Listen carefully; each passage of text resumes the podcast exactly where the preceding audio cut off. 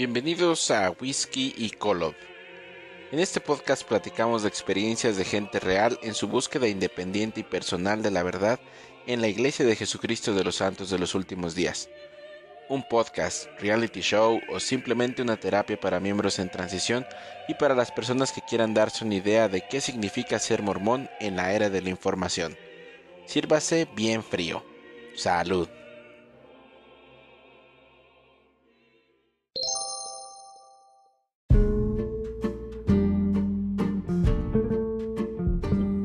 Muy, bien, José, pues bienvenido nuevamente a, otro episodio de Whisky y Colo. Creo que estamos como en el episodio 7, 8 o algo así. Es bueno ah, tenerte de vuelta. nada, no, un gusto, un gusto el mío de poder ayudarte en, en esto y aparte también me entretengo conversando en este tema tan, tan interesante que, que es la iglesia. Así es. Eh, hemos tenido buenos eh, pues buenos comentarios acerca del, capítulo que hicimos la semana anterior y bueno, de los dos capítulos que hicimos también con, Raquel. Eh, creo que hay mucha gente que, sobre todo en este tiempo en el que, digo, muchos miembros de la iglesia en Facebook y en todos lados se están dando cuenta de, eh, no sé, creo, creo que es algo similar a lo que pasaba en el 2012 con Mitt Romney, que la iglesia tenía como que el foco puesto sobre la candidatura presidencial y esta parte como de la cultura pop. Pero algo que no nos esperábamos era el documental de, Netflix de eh, que se llama Un asesino entre mormones. ¿qué? no, un ah, murder, ajá, a murder among Mormons. Uh. sí, sí, exacto. Pero dato, dato curioso de esto es que este no es la primera serie de, de es la segunda. Yo la vi, no mal recuerdo, o en The History en Discovery Channel, en, lo, en el 2000 y tanto, 2002, 2003, por ahí, vi.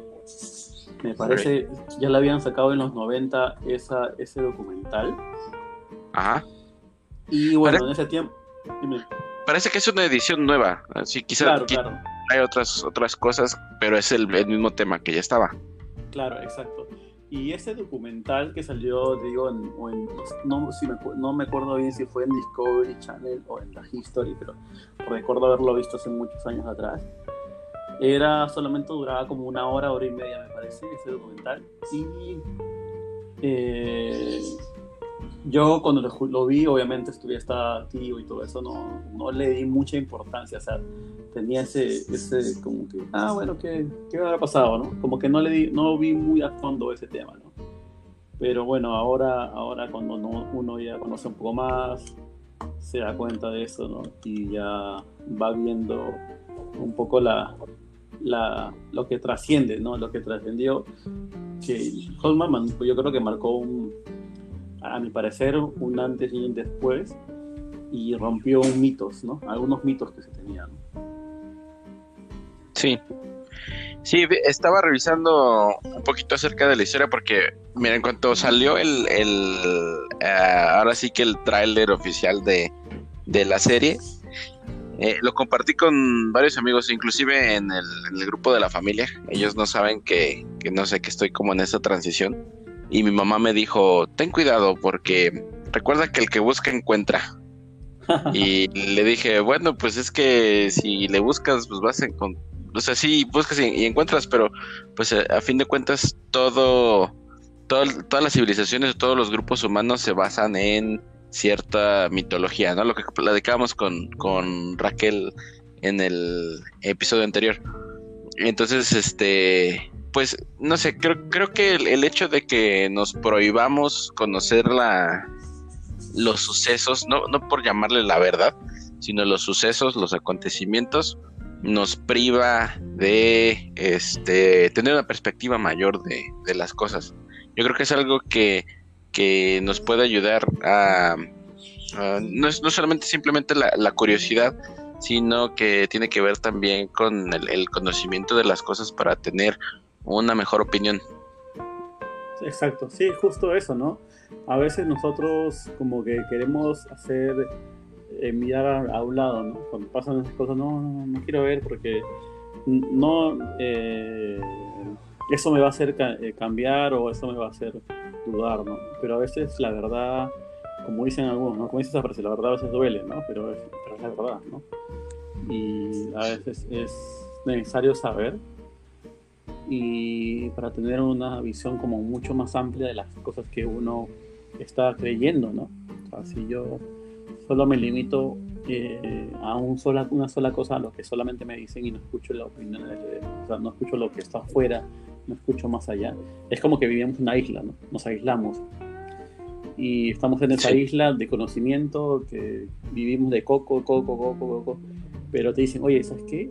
Si tú nadas o usas un barco y te vas a otra isla, hay muchas cosas más ricas también, o sea, que puedas aprender. Y probablemente te enseñe de que no está bueno comer solamente coco toda tu vida, ¿no? Hay cosas allá. Entonces a veces tenemos ese miedo, ¿no? Como a lo desconocido, al temor de, de, de decir, oye, estoy creyendo realmente es verdad o realmente es así como lo me dijeron. Entonces muchos, como dicen, ¿no? Eh, le tienen temor a eso, a, a que abrir los ojos. Hay una parábola, hay, una, hay un libro griego, una historia griega de esta de, los, de la cueva, no sé si esto has visto. ¿no? Sí, le muestran a esta cueva las figuras nada más, ¿no? Y ellos, pensaban que esas figuras eran dioses o seres Hasta que uno, que alguien salió y se da cuenta de que eran solamente estos muñecos, ¿no? Por, por, hechos por personas. Y unas, proyecciones, unas proyecciones, las sombras. Unas, unas, unas, sombras nada más, ¿no? Pero cuando él le dice, oye, mira, todas estas sombras no es así, o sea, nadie le quiso creer, no, no. Pero ven, para que tú lo veas por otros no querían, por el temor, porque habían crecido y, nacido, o sea, viendo esa sombra pensando que es así, que esa es la verdad. Pero bueno, pues así es. Mira, sobre esto que estabas comentando sobre el, documental que apareció en, History, encontré una aquí en la IMDb, que es como el director de todas las películas y todo lo que, lo que sale ahí en, el cine y en la televisión. Hay un, un, documental que se llama algo así como El hombre que forjó América o The Man Who Forged America. Eh, y dice que es un documental sobre Mark Hoffman, eh, que era un comerciante de documentos mormón que resultó ser uno de los falsificadores más consumados de la historia. Hoffman logró engañar a todos, incluida su propia esposa, durante muchos años hasta que sus planes se volvieron demasiado complejos para que él los controlara y lo llevaron a asesinar en un intento de cubrir sus huellas. Este es un documental de 59 minutos en el 2003 y es producido por Nada más y nada menos que la BBC. Ahí está, ese, es el que vi. Entonces no, no era ni la historia ni Ese es el que vi. En, en, la BBC, sí se llama The Man Who Forced America. Eh, y supongo que quizá tenía algunos, eh, no sé, quizá algunas entrevistas o reportajes para empaquetarlo todo en, una hora. Pero obviamente vamos a ver ahora, eh, no sé cuántos capítulos son, déjame lo, lo busco eso también. Sí, ese, hasta donde yo supe, solamente era una. Una. una o sea, solamente era una, una hora nada más. El que vi yo, me parece que es ese. Que, Ajá. A ver, estoy aquí abriendo la, la aplicación de, de, Netflix. Se supone que aparece ya la, la, cantidad de capítulos que son y quizá los nombres, eh, pero obviamente no los, no los podemos reproducir. Mm no, no me parece. Bueno, pero creo que son varios capítulos porque es una serie. No sé si son seis, o sea, me imagino que deben ser varias horas que, que este va a haber de, contenido. Sí, entonces va a ser va a ser muy interesante. Sí, va a estar bastante interesante. A mí en lo personal creo que va a estar bueno. Eh, yo yo me, me di una vuelta ahí por el Facebook ahí cuando salió y lo publicaron y vi muchos, muchos comentarios de los miembros como todo es mentira, ¿no? Es falso. Y era chistoso porque ya sacaban una opinión, eh, o sea, ya daban una opinión sin antes siquiera verlo, ¿no? ni siquiera lo habían visto o ni siquiera lo había, ni sabían de eso, pero decían, no, es mentira, es falso. Entonces ahí ya te das a entender el, el, sesgo que, que tienen la mayoría de la, de la gente, ¿no? de los miembros de que se tratan de proteger. Claro, ya juzga no, no, es, si, es, Si, va, si no dice algo bonito, entonces es falso. Que algo que, es, imposible, ¿no? O sea, que ni siquiera saberlo da una opinión. Sí, fíjate, me, me aparece aquí. Eh, son, es una miniserie de, bueno, una temporada hasta ahora y parece que son tres episodios solamente. Entonces, eh, serán de 30, eh, 40 minutos, una hora, no sabemos. Eh, porque sí, aunque, aunque se estrena pronto, todavía no aparecen los, los capítulos aquí.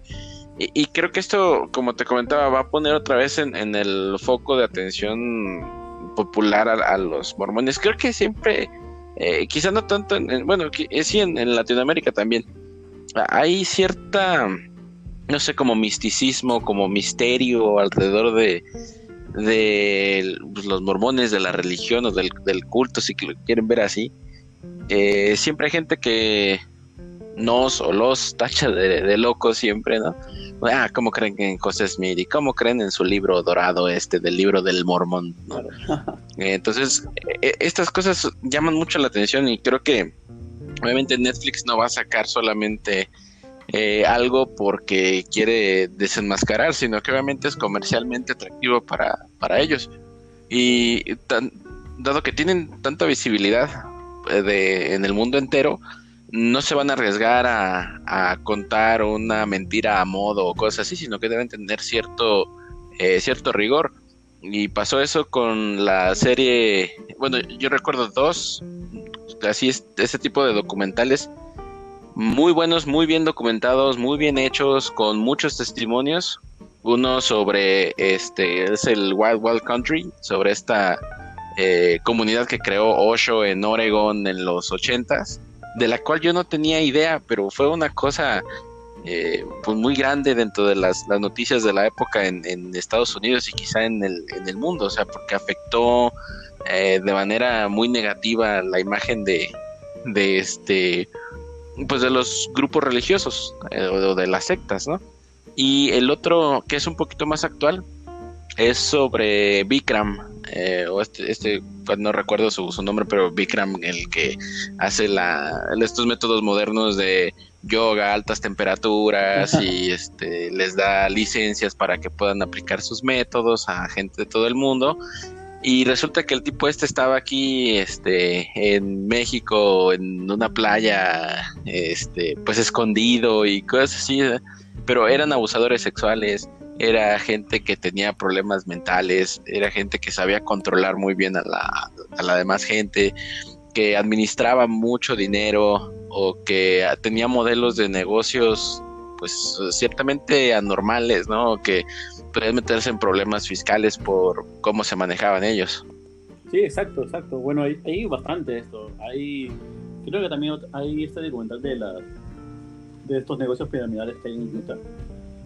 Eh, hay ah, sí, hay uno también, hay, hay, uno de esos que hay bastantes. A mí, a mí hace como unos 3, 4 años, una ex compañera de la misión me escribió y me dijo, oye, tenemos un, me estoy eh, metido en un programa que estamos dando membresías, es para, para gimnasios en Estados Unidos, tú solo te vuelves socio, vas una cuota y vas, a, vas encontrando más personas y, que te van, pagando esa cuota y tú vas ganando de cada participación de cada socio, ¿no? Y su pitch era como, no se preocupe, esto no es falso porque todo es hecho, hecho por los miembros, ¿no? Son miembros de Utah, eh, que son millonarios y que quieren ayudar a los, miembros aquí en Latinoamérica y los quieren, los quieren contratar para esa empresa para que ganen mucho dinero. Entonces, eh, yo dije, me puse a pensar, qué raro, qué raro, eso. Y cuando me puse a investigar más, y me di cuenta pues, que, Utah es uno de los estados con mayor cantidad de estafas eh, con ese tipo de negocio, y hecho por miembros, exactamente. Entonces, bueno. Sí es, es, es, es, de lo que como la, la, tierra prometida no, se, no es tan prometida como, como parece. Sí, y, eh, se han estado, eh, pues, de cierta manera actualizando, ¿eh? Porque el último que, que, a mí me invitaron eh, era relacionado con compra de criptomonedas, inversiones y cosas así. Y te lo vendían así como que, no, tenemos nuestras máquinas de minería de Bitcoin en, en Salt Lake City. Te mandaban las imágenes ahí como si fueran TikToks de sus tarjetas de, de video y todo ahí trabajando, minando Bitcoin. Y esto es lo que nos va a hacer millonarios y esta cosa y la otra y la otra y la otra resulta que crearon su propia criptomoneda, estafaron un montón de gente. Eh, esto fue una cosa así terrible, ¿no? Pero entre los miembros de la iglesia se seguía promocionando, o sea, nadie tenía, sabías que había un líder en, en Utah, pero solamente eso, o sea, ya no había más, más información como hacia abajo, como este, en qué invertían o cómo se manejaba el dinero. Tú solamente veías como que en una aplicación veías cómo aumentaba tus ganancias, pero no podías retirar el dinero. O sea, como que nunca te daban la instrucción de, oye, este, ¿cómo puedo sacar esto y convertirlo a dólares y poderlo meter a mi cuenta? Ah, no sé, déjame lo reviso, ¿no? Y hubo muchísima gente estafada así, con, mucho dinero, porque además podías comprar eh, ciertos niveles, ¿no? El, inicial era de 300 dólares, después 600, después 1200, después 3000, y así iba la escalera, ¿no?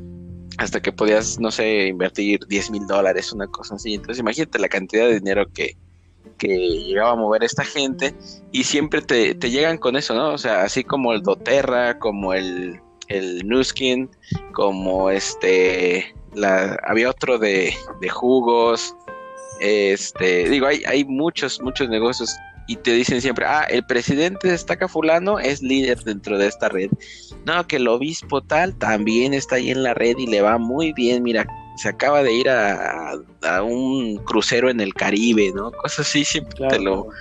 Te, te, relacionan con alguien que conoces que tiene cierto éxito dentro de la iglesia y así es como cae la mayoría. Lo que pasa es que eh, como el, el, miembro típico, digamos, normal crea ciega, eh, el 99% de los miembros crea ciega con el líder.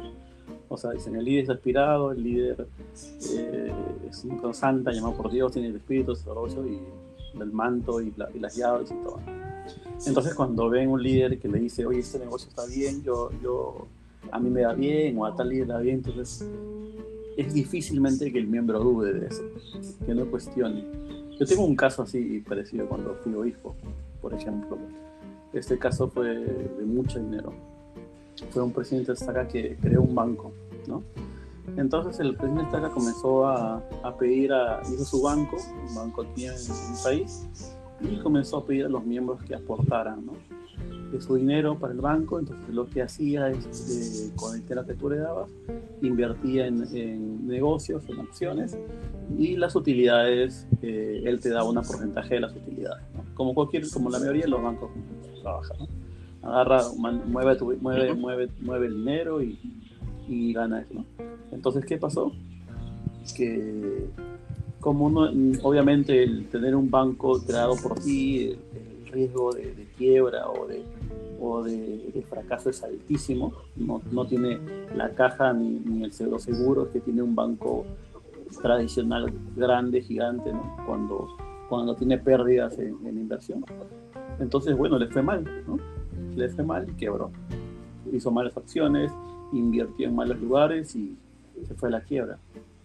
Entonces, muchos miembros que le habían dado todos sus, ahorros perdieron. Por ejemplo, yo tuve un caso especialmente en, cuando era obispo, y la esposa me vino, me pidió una, una cita, una reunión, y cuenta, ¿no? Que, que había perdido más o menos en dólares 20 mil 20 mil dólares más o menos. 20 mil dólares que eran sus, sus ahorros, ¿no?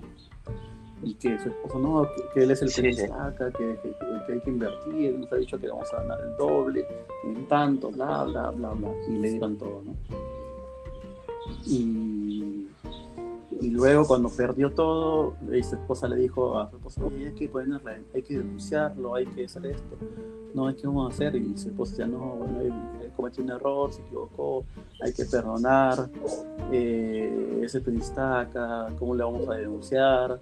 Por estafa, ¿no? ¿Por qué? Porque el periodista pues, obviamente vio pierde, pero pierde los, los, clientes, no pierde él, ¿no? Entonces, ¿qué hizo? Todo ese dinero que, lo se para salvarse a sí mismo y los demás inversionistas que eran los miembros, bueno, ya, bien, gracias, ¿no? Chao. Y ese no quería, el, ese miembro no quería poner la denuncia, no quería poner la denuncia porque, porque era Prince ¿no? Como él, es, él es hombre de Dios, ¿cómo lo voy a denunciar? Y bla, bla, todo eso. Y cuando me entero, era, había un montón de miembros que habían perdido la misma cantidad. Y muchos de ellos no, no, no querían denunciarlo. No querían, mientras él, el que se había asegurado estaba hasta abriendo otra empresa en otro lado. Y, o sea, yo ahí me di cuenta de la equidad ¿no? que, tienen los miembros. Y bueno, el presidente nunca fue relevado tampoco. O sea, no, no lo relevaron nunca. Eso escaló hasta. Yo sé que miembros fueron hasta el área a hablar con los 70 de la queja de él y, y no, nunca lo relevaron, nunca escaló nada más y ahí quedó. No sé cómo quedó el juicio, si, la, si hubo denuncias o no. O sea, o sea, sí legalmente. Pero a eso es un. A mí me da mucho que pensar. Me puse a analizar un poco eso, ¿no? Cuando la, creencia sea un líder te vuelve ya casi, casi tolerante a cualquier cosa que pueda hacer esa persona, ¿no? O sea, puedas tolerar lo que sea porque solamente tiene un título, ¿no? Y tú, no, no puedas decirle nada, ¿no? Él decía, no, no hay que juzgarlo, no hay que, no hay que criticarlo, que todos cometen errores. Entonces, ya vas va más allá, ¿no? Ya te vas viendo de que el comportamiento del miembro hacia el líder es ya idealizar a un, a un, a un, a un lugar donde es casi debe ser intocable. ¿no? Sí. Sí, y, justo eso es lo que, no sé, creo que el ambiente dentro de la iglesia hace que se puedan provocar estas situaciones incómodas, que uno confía en los líderes más allá en que un contrato o la firma de algún documento, sino que pone uno en la confianza ciega porque pues son el, hijo del, obispo o es el presidente de estaca o el 70, ¿no? Eh, eso, eso lo vuelve, eh, no sé, hasta cierto punto yo lo veo así, más que el abuso de confianza. Eh, no sé si hay un nivel más alto que, que el abuso de, de, confianza, o sea, que, que, la, que puedes tú engañar a la gente, además lo haces con, con un dolo. O quizá mucha gente que está ahí no lo sabe, los invita. Eh, me refiero a que, quizás si, si, yo hubiera sido el obispo y los invito a algo que yo sé que este, ignorantemente quizá eh, no está bien o que no está, no es real lo que se está ofreciendo, que es un esquema piramidal, un esquema Ponzi, eh, no sé, no, no, lo voy a, invitar a la gente, no voy a, dejar que arriesguen su dinero y sobre todo si ellos creen que yo estoy representando directamente una organización como la iglesia. o sea, no voy a usas tu título, ¿no? Usas tu, eh, título para, para vender lo que te ofrecen. Entonces, en base a ese título, ya tú estás poniendo en juego o estás poniendo tu utilizando ese, ese grado de, de privilegio que tienes en la iglesia para aprovecharte de la gente que cree. Sí. Además, e, exactamente eso, así como lo, lo comentas, ya cuando tienes tú a una persona que no te cuestiona a la hora de que le pides una que haga una oración o que prepare una clase o que visite a alguien más y que quizás hasta lo llegue a hacer en tu nombre este, como, como obispo, como líder de la iglesia, eh, e, eso ya entra un poquillo más en, en, esta cuestión del abuso de la confianza, porque en el momento que tú le invitas a algo, dicen, ah, claro que sí, porque pues, es como, como un mandamiento, no es como una revelación, esto viene de dentro de la iglesia, y, se va uno haciendo estas, estas ilusiones. Eh, entonces, si, si nos ponemos a analizar un poco más, les están entregando inclusive a este tipo de, organizaciones eh, números de tarjetas, eh, datos personales, no solamente números de teléfono y correo electrónico. muchas veces se necesitan las, los identificadores fiscales, tus números de seguro social, actas de nacimiento. Ellos obtienen esa información de ti y muchas ocasiones no están eh, legalmente constituidos, no se protege tu información personal y solamente estás aceptando porque te lo dijo una persona conocida y a quien estimas y en quien confías. No porque tú estés, eh, o sea, en ese momento es la cara que tú ves de esa compañía, no sabes lo, todo lo que hay detrás y si quizá la gente que está más arriba son unos estafadores de mierda. Que eso es lo que sucedió. Si llegaste a escuchar tú hace quizá unos, ¿qué serán? 8 o 9 años, una, eh, compañía que se llamó Wake Up Now. Era también de miembros de la iglesia, que un fulano egresado de la Universidad de Utah y una cuestión así. Total que ese tipo llegó hasta los tribunales y está en la cárcel. Y a, nosotros nos llegaron a llevar a, a este, conferencias masivas que venía gente aquí en, aquí en México venía gente de Colombia y de Argentina y de todos lados y llenó un teatro de 25 mil personas. Y todos como de, eh, sí, bravo, fulanito, un gringo, ¿no? Un viejito, ¿no? Ah, bravo, no recuerdo su nombre, pero todos nos decíamos como, wow, es que él nos va a traer, así que lo mero chido de la vida y ya con esto lo vamos a hacer. No lo conocíamos y, y él tenía todo el dinero que nosotros habíamos invertido porque era una suscripción mensual y tenías que comprar servicios eh, era una, una cuestión como una membresía en la que tú tenías descuentos a un antivirus, a una este, plataforma para aprender inglés o para aprender idiomas, eh, una herramienta sobre este como financiera para que tú pudieras ayudarte con tus gastos, así como servicios digitales, pero costaba en ese momento como 120 dólares al, al mes. Sea, ni eso pago yo de internet, eh, televisión por cable, electricidad, agua y demás. Y era carísimo. Exacto, Y, el único título, la única garantía es de que el hermano era de Utah y miembro. Para Exacto.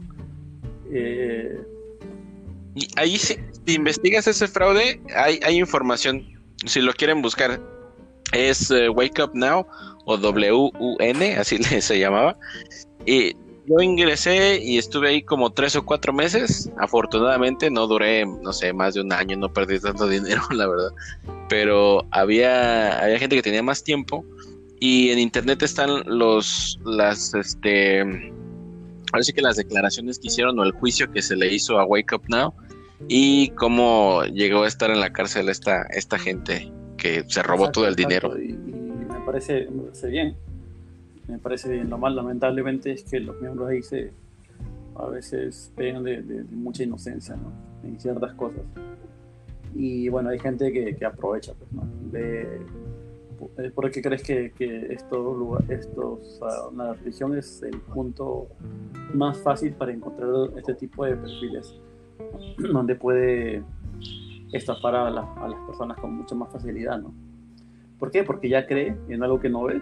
Sí entonces puede creer también en algo que no ve, o sea, una, un ingreso, una ganancia, un, un, sueño, un futuro, llegar a ser eh, millonario o, todo, y, y, eso, ¿no? Y es porque el perfil, una vez me puse a pensar muchas veces el perfil, o sea, el perfil también miembro es de que la mayoría de los miembros buscan una ayuda, ¿no? ¿Por qué crees que la mayoría de personas que entran a la, a la iglesia son personas que, que se sienten mal? que tienen problemas familiares, que tienen problemas económicos, que tienen problemas laborales, X problemas, trauma, eh, eh, miles de razones, pero casi todos tienen problemas. Entran porque buscan soluciones rápidas a esos problemas. Y muchas veces eh, esas soluciones rápidas se le enseñan, ¿no? Y le va a hacer paz, si tú cumples tu diezmo vas a, ser, vas a tener dinero, vas a tener... Entonces, son cosas que parecieran fáciles, ¿no? Que parecieran como, oye, yo, yo mi diezmo ya me olvido de la pobreza, de ser, pobre o necesitado. Voy a estar bien, voy a tener lo necesario, voy a vivir bien, va a quedar bendiciones sobre, sobre hasta que sobreabunde, ¿no? Pero el tema es eso, entonces buscan, buscan ese, esa necesidad de encontrarla en la iglesia. Entonces, esa gente vende necesidades, vende ilusiones. Oye, mira, acá entra aquí, enviarte, da mil dólares y luego eso tú metes a otras personas más y en un mes vas a ganar 5 mil dólares y el otro mes 10 mil dólares y así el cielo es el límite. ¿Ha visto estos, estos que salen en, que ven estos negocios de primeras eh, alquilan casas, rentan casas lujosas, se alquilan un Ferrari, ¿no?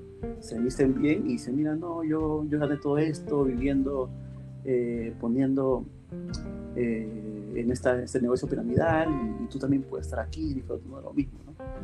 Entonces es una, es una, una, ilusión, ¿no? Que, que, que muchos, muchos miembros eh, siguen, ¿no? Y lamentablemente, pues, tener esa condición les hace más, mucho más vulnerables para estos tipos de estafadores. Terrible, sí, sí. Y, de hecho, quiero regresar un poco a lo que estabas comentando. Eh, como cuando somos o estamos o estamos siendo parte de, una religión o de una organización, de un culto, eh, tenemos esa facilidad de creernos todas las cosas que nos dicen.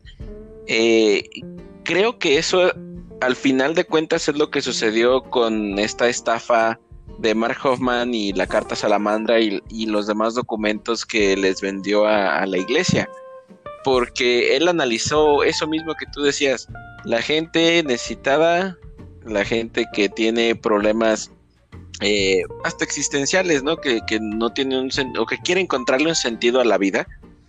Eh, la gente que tiene este, problemas financieros, problemas familiares de pareja con los hijos, o que quiere como que de cierta manera seguir un, orden, eh, es la gente que, que este, entra más fácil a la, a la iglesia.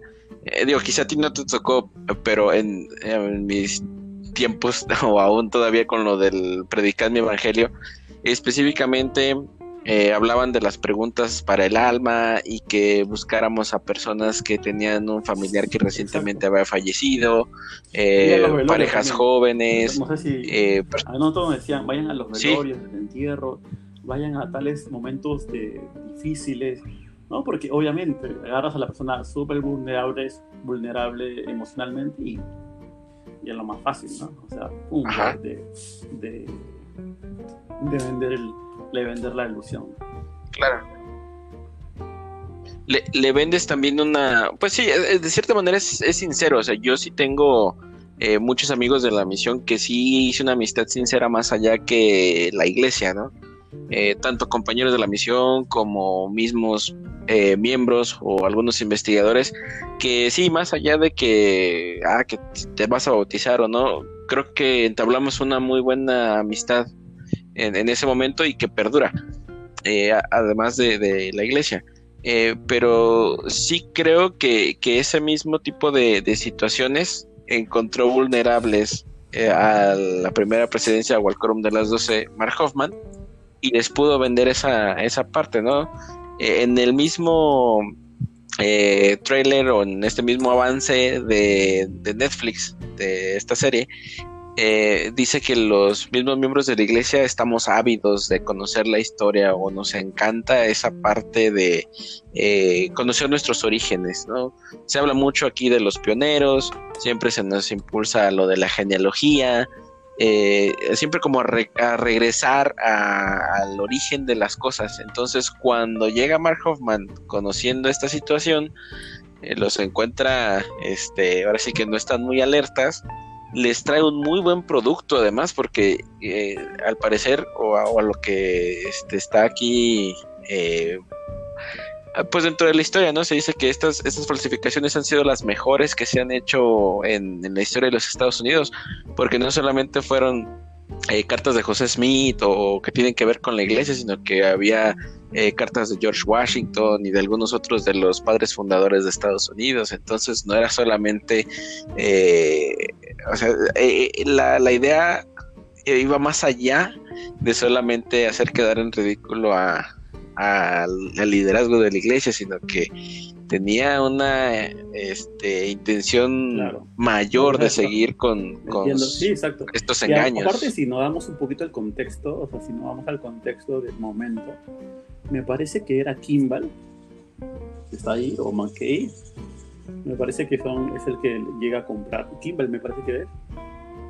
Sí, Kimball es el que, el que sí. bueno, Kimball, si todo ese contexto de él, Kimball eh, era un, profeta que estuvo mucho enfocado de encontrar cosas que, que demostraran de la iglesia. Entonces, eso aprovechó Hotman, ¿no? Porque él estaba, por ejemplo, él en su tiempo fue que sacó este, este video que se llama La América, América Antigua habla, habla, exacto, ¿no? América Antigua habla. Ajá. Que se hacían de, 10 pruebas del libro de Mormón que, que, se, vendían en su época, ¿no? Entonces él estaba obsesionado de encontrar algo que, que demuestre, ¿no? Porque en ese tiempo fue el boom donde comenzaron a salir todos estos personajes, todos estos historiadores, comenzaron a descubrir un montón de, de, historia real, ¿no? De cómo, cómo se acontecieron los hechos, ¿no? Entonces él con el afán de poder demostrar o callarles en cierta forma la boca a los otros, a los otros historiadores eh, imparciales, ¿no? Eh, justo llegó Mark como fue como su, el, el anillo al dedo, ¿no? Como que su, la estrella salvadora, dijo, no, en un momento, bien, ahora te llegó él, me trajo ese documento que prueba todo, y ahora todo es verdad, ahora se 1-0 de mormones, eh, no sé, uno mormones cero los investigadores, ¿no? no sé, algo así, ¿no? Ya, ya te, entonces él se sesga completamente por esa ambición y es que donde acepta, ¿no? y los demás, Nelson ahorita todavía que da su testimonio de que es verdad y todo. Pero... Sí, sí, digo. Sí, de, de, hecho, lo que estoy, estoy revisando aquí, este, la información que, que vino, así como que la documentación, dentro de la misma biografía de Gordon B. Hinckley, eh, escrita en el 96, que se llama Go Forward with Faith, algo así como seguir adelante con, con fe. Eh, dice que eh, Gordon B. Hinckley, que era miembro de la primera presidencia, era consejero, se continuó lamentando por algún tiempo por ser engañado y por ser incapaz de discernir las malas intenciones de un hombre como Hoffman. Y Hinckley más tarde señaló, lo acepté para que viniera a mi oficina con confianza. Admito sinceramente que Hoffman no se engañó, sin embargo, también engañó a expertos de Nueva York a Utah. No me da vergüenza admitir que fuimos víctimas. No es la primera vez que la iglesia se encuentra en esa posición. Joseph Smith fue víctima una y otra vez. El Salvador fue víctima. Lamento decir que a veces sucede. Entonces, se encontró y no le quedó de otra, otra ¿no? porque eso, es, creo que para mí, disculpa de Roma, pero creo que esa fue la acertada respuesta. Sí, no, Me equivoqué, sí, nos engañó a todos y no, no supimos cómo discernir si, si esto era, era real o no. ¿Ves la verdad? Y, justamente, si tienes estas líneas de, de Hinckley diciendo, saben que la verdad sí nos engañaron, no, no hay cabida ya para otra declaración que diga, no, ¿sabes qué? Es que la carta salamandra sí era verdad. Y las, estas otras... Eh, bueno, aquí había otras, otras este, que eran similares a unas planchas, ¿no? Que, que le dieron también. Claro, y este, que eran falsas. La Smith. Las Kinderhook. Exactamente. Entonces, esas también fueron otro engaño. Pero en, en su tiempo trataban de encontrarle una solución, ¿no? Y la carta salamandra llegó incluso a, decir o estaba publicado en La Leona que pues es que la salamandra representaba a un ángel porque el tipo de, expresión tiene que ver con el fuego y el fuego tenía que ver con la visión de, de José Smith de Moroni, que era una, eh, la luz y estas cosas ya no tienen cabida porque ya el mismo, bueno, después llega a ser profeta, pero Hinckley dice que fueron engañados. Hasta ahí, ya no necesitas nada más. Sí, van a decir, ah, pues es que no te puedes cerrar a eso, que porque la revelación. Pero ya una vez que tú te consideras que estás engañado, no puedes ser desengañado, ¿no? O sea, ya caíste en una trampa, no es como que puedas eh, decir que saliste y que no ocurrió. O sea, ya, ya pasó, ¿no? Ya no puedes ser desengañado una vez que te engañen. Ah, eh, debe haber habido algunas eh, ¿cómo se llama? Eh, riñas en esas reuniones post cuando se descubrió lo de Mark ¿Por qué? Porque yo sé, o sea, eh, sé que muchas veces ellos no están de acuerdo entre ellos. Y muchas veces el ser el que está en la cabeza o el profeta o el presidente eh, es el que toma todas las decisiones. ¿no? Entonces, y el que está abajo muchas veces puede estar en desacuerdo, pero es como en el trabajo, ¿no? Tú estás haciendo una, chamba o un trabajo y tu jefe te dice, oye, ¿sabes qué? Mañana vamos a hacer esto, pero tú sabes que no va a funcionar, que de repente no puedes hacer nada porque es tu jefe, ¿no? Y dice, bueno, ya lo tengo que hacer porque me está mandando, me, mi jefe está mandando, ¿no? Y entonces es la forma como en esa, en esa reunión se habrá manejado, ¿no?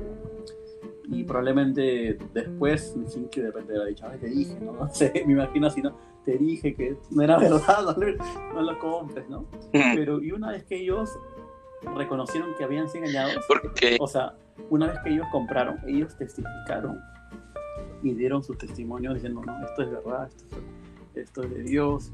Y yo me pregunto, sí, ¿cómo, cómo puede dar un Es una prueba. Que, no, que era falso. Entonces podrías tú también dar muchos testimonios de cosas que son falsas. ¿No? Entonces ya como, ¿qué sabes en qué momento es un ah. testimonio de verdad? ¿En qué momento un profeta o un, una autoridad general da un testimonio falso, ¿no? Mentira, una mentira. Ajá. Y que aquí viene un spoiler los que encuentran, o más bien el que encuentra o se, da cuenta que es un documento falso y no confía en la veracidad de estas cosas, es justamente el antimormón por excelencia, Gerald Tanner. Y, se les dice, y se le dice antimormón porque está en contra de, porque es apostasía, porque él era miembro y, se alejó, ¿no? Entonces por eso se les llama antimormones. Pero, pues al contrario, o sea, él trató como de encontrar esa verdad, así como muchos de nosotros se, buscó la verdad eh, e identificó algunas cosas que no hacían match o que no tenían relación con mismas cuestiones que él ya había revisado de la historia de la iglesia. Entonces, en ningún momento en los, no sé, diarios de José Smith o en las historias que venían desde Naboo o de eh, Kirtland o desde el mismo Nueva York, desde Vermont, no, no venía eh, información de una aparición de una salamandra, existía lo de la piedra, pero no había nada de la salamandra, había, había muchas cosas y esto no entraba, no encajaba dentro de la historia que habían recopilado ellos. Pero de alguna manera lo tomó la iglesia como parte casi oficial, o sea, casi como si la pudieran meter ya en los archivos de la, de la iglesia. Sí, o, inclusive yo creo que si, si no hubiera ocurrido todo esto, estoy seguro que en los libros estos nuevos de Santos, que tratan de ser una historia romántica de la iglesia, eh, pues este, no, no, sé, quizás estaría allí la, la salamandra y quizás no habrían dicho, no, es que Moroni se apareció y se transfiguró en un animal para, no sé, de alguna manera, ¿no? Pero fueron engañados. ¿Y sabes quién engaña también a, eh, desde la mitología bíblica? el diablo engaña a Dan y a Eva. Y es así, ¿no? O sea, ah, como engañó a Dan y Eva, entonces puede engañar eh. también a ellos. Eh, pero una cosa es que ya tú dar una veracidad, ¿no? Cuando tú aseguras algo, dices, no, esto, es así, y doy un testimonio y y das una certeza de lo que estás haciendo es real. Porque si te das cuenta que la certeza de, lo, de miembros de la iglesia no es por pruebas o, o por visiones, sino por sentimientos que el Espíritu Santo te confirma que esto verdad. Entonces ellos, ¿qué sentimiento tuvieron que le haga saber que algo falso era cierto? O solo por el deseo de la desesperación de mostrar alguna prueba que en ese tiempo, como tú dices, Tanner estaba mostrando la verdad y algo como con qué decir, no, mira, con esto ya no puedes hacer nada, realmente fue la verdadera razón.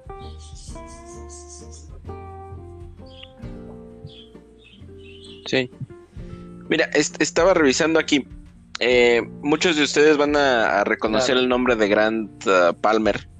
Eh, fue el escritor de An Insider's View of Mormon Origins, que es como una historia eh, pues no, no paralela, sino es, parte de la historia de la iglesia con documentos, con, te cuenta la, historia desde dentro, no solamente lo que te enseñan los libritos de doctrina y convenios con figuritas y dibujos y cosas, sino este, como desde antes de que, de que José Smith naciera, ¿no? De, de las cuestiones que, eh, del conocimiento que tenía eh, de parte de su mamá, de Lucy Mack. Lucy Mack, su familia era gente que eran masones, que eran gente que eh, hacía astrología, que le gustaba mucho leer pero obviamente no era como ahora que tienes lecturas, no sé, digamos, novelas históricas, Harry Potter o, ciencia, sino que pues el conocimiento que había en el siglo XVII, XVIII y XIX, lo que iba del XIX, que era pues artes pues de cierta manera oscuras, ¿no? O sea, no era como que todo el mundo tuviera acceso a una enciclopedia, sino que la, los, la gente de, los parientes de Lucy Mack eh, pues obviamente el decir ya que eran masones ya es suficiente como para saber que tienen un conocimiento de este, lo cabalístico o de magia o de cosas de esas. Entonces, Grant Palmer, al saber de, de la carta salamandra, o bueno, a él le tocó siendo todavía, este, pues no sé si director de instituto o trabajando obviamente para el sistema educativo de la iglesia, cuando sabe de la aceptación original de la Carta Salamandra y que la dirección de la iglesia apoyaba ese punto de vista, eh, aquí dice, declaró que la Carta Salamandra le hizo explorar la mentalidad mística de Joseph Smith. O sea, esta cuestión esta educación que él ya tenía de, este, no sé, de las piedras de Saturno, de cosas, este, pues ya así hechicería y cosas que él, que él sabía, que conocía por parte de su familia. Dice, la carta salamandra también influyó en el contenido de la película The Godmakers 2, una supuesta exposición del mormonismo. La película sugiere que a Joseph Smith se le exigió desenterrar el cuerpo de su hermano Alvin y llevar una parte de él con él a la colina Comora para obtener las planchas de oro de las cuales se decía que el libro mormón había sido traducida. Esto yo lo había leído justamente de los Tanner, o sea, ellos sugieren esa cuestión porque además ya, ya este, bueno, si queremos como encerrar muchas, muchas cosas, en el mismo, hay un libro, el, libro de San Cipriano, que es este, el, tesoro del hechicero, y ahí mismo te dice que en tal fecha, eh, en el cruce de dos caminos o de un río y así como describe eh, que tienes que estar en un lugar que tiene cierta altura, o sea, en una colina, y vas a poder hablar con los espíritus, ¿no? Entonces, justamente así como lo describe, ya cuando vas a José Smith Historia, y es como describe la aparición de Moroni para entregarle las planchas. O sea, José Smith, yo estoy seguro que él no estaba tratando de orillarse al bosque a hablar con el Señor o, tener esa pregunta, ¿no? De, la primera visión que, se nos cuenta, sino que él quería experimentar lo que decían los libros de que tenían sus ancestros, ese conocimiento, y decir, a ver, yo quiero hablar con un espíritu. Y no era como ahora que quizá influenciado nosotros por la cultura popular decimos, ah, es que los fantasmas, ¿no? Qué miedo. O este, los demonios, y ah, me, van a, me van a atacar, me van a hacer algo, me van a hacer daño.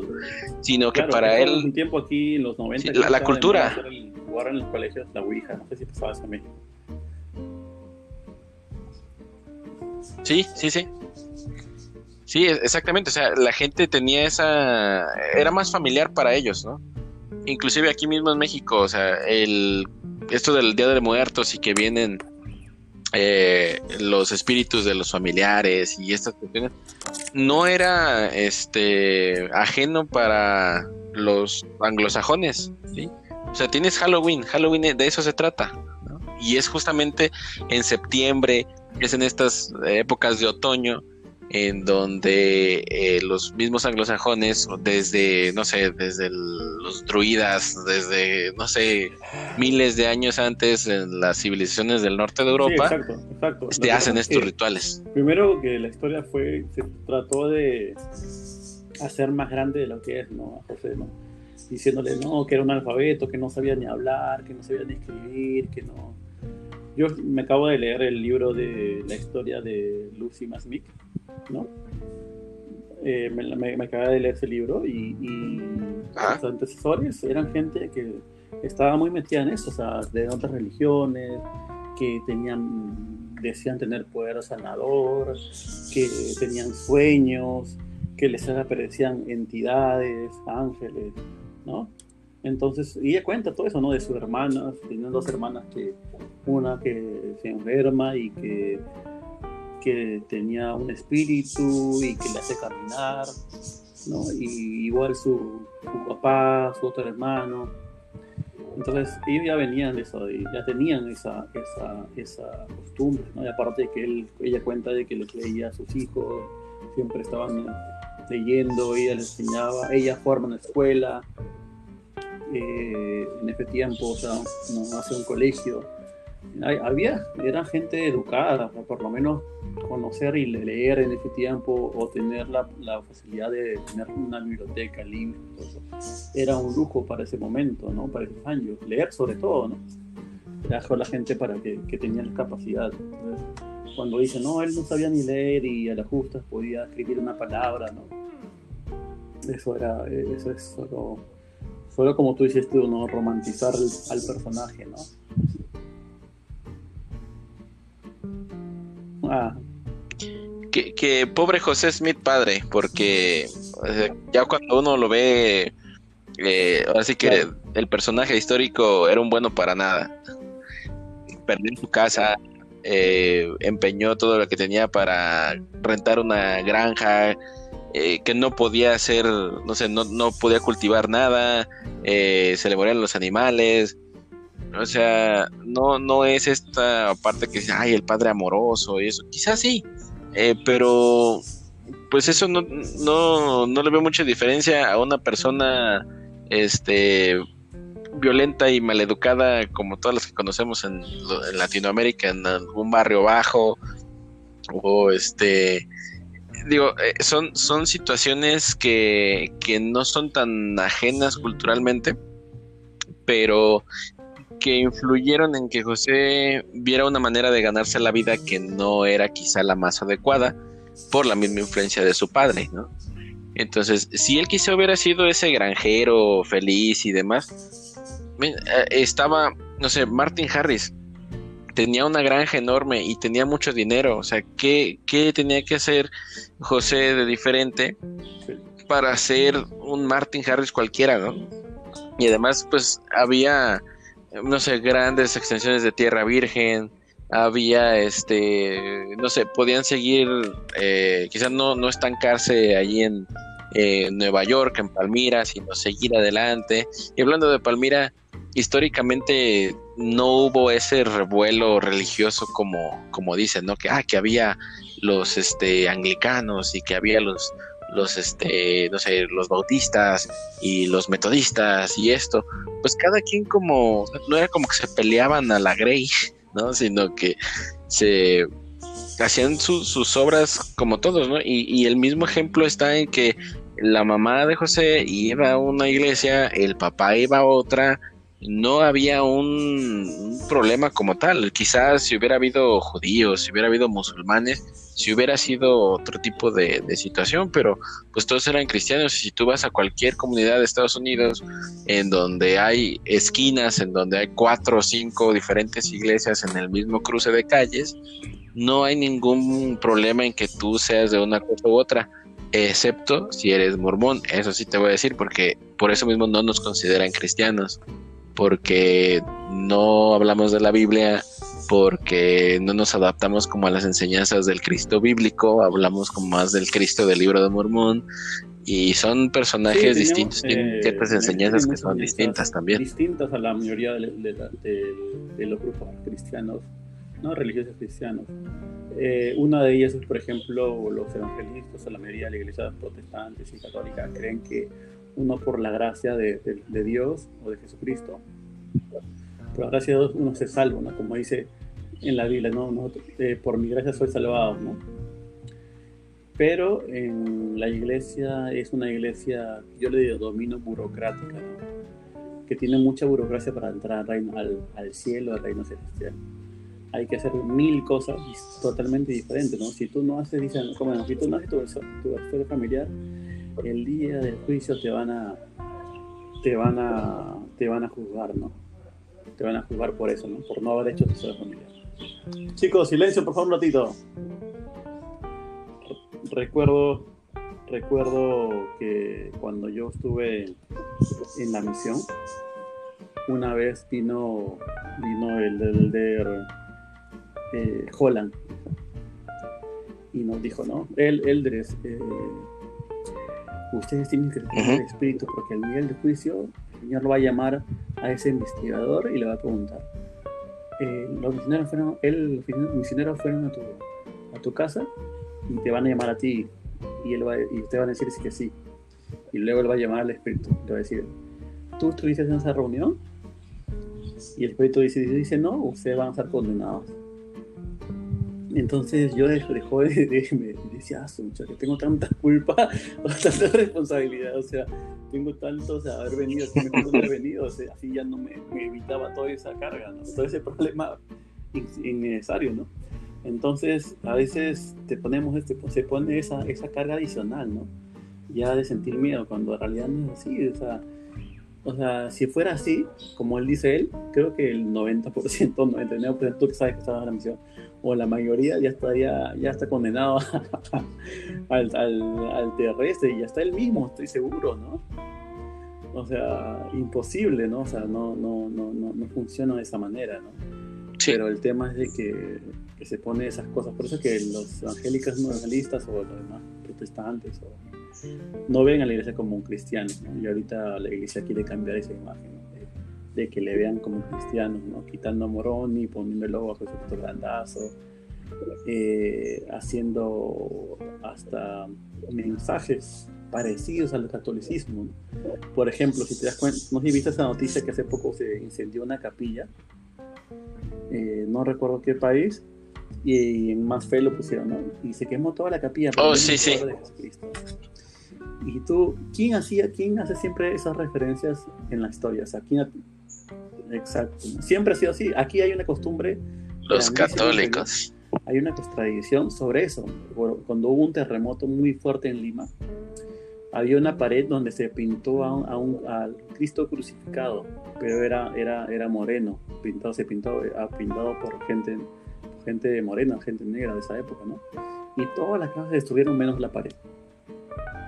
¿no? Entonces, desde esa fecha hasta ahorita, claro, hasta esa fecha hasta ahora, todos los octubres. La reliquia. ustedes tienen el Día de Muertos, nosotros tenemos el día de el mes morado o el día del Señor de los Milagros, donde sale, donde la gente se viste de morado y, salen a la calle con un, avión gigante, ¿no? De, de, con este, con esta, un altar gigante, ¿no?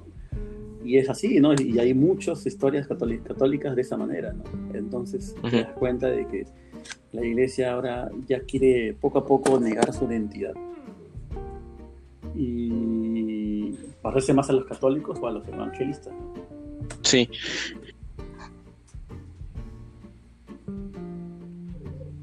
Sí, eh, de hecho, bueno, e-, en mi caso yo estuve toda la, la, educación primaria, que es desde primero hasta sexto grado aquí en México, en un colegio católico. Entonces, eh, ese tipo de, tradiciones que, mencionas, que las imágenes, que las vírgenes que lloran, e, eso a mí me hace cuestionarme, bueno, ¿y por qué no tenemos eso acá en, en, la mormonés? ¿no? ¿Por qué no hay imágenes? ¿Por qué no hay símbolos? Eh, digo, obviamente hay símbolos, pero cuando tienes 7, 8 años, pues no, no lo sabes, ¿no? Eh, pero no sé, sentía que había gente que tenía más fe en esas cosas que en el mismo Jesucristo. Y no sé, me daba como, tenía ese, ese conflicto. O por ejemplo, que la repetición de oraciones, este tipo de, de cosas. Y además siempre se nos había instado, ¿no? Como que el Rameumton, el, el, que ora en lo privado y tu padre que ve en lo secreto te premiará en público. Y ves el año pasado al profeta haciendo una oración vía YouTube. Exacto, exacto, exacto. En, un comercial. hay algo, no sé si te has dado cuenta, que yo me puse a analizarlo otra vez, fue de que la manera como se habla y se cómo se promete ahora y cómo se prometía antes. Cuando José Miguel hablaba, él hablaba con toda la seguridad, esto va a pasar así, esto va a sanar, esto va a pasar así. Daba promesas así, tú vas a ir al reino celestial, él, tú vas a estar en el cielo, tú vas a estar en el medio de tal lugar.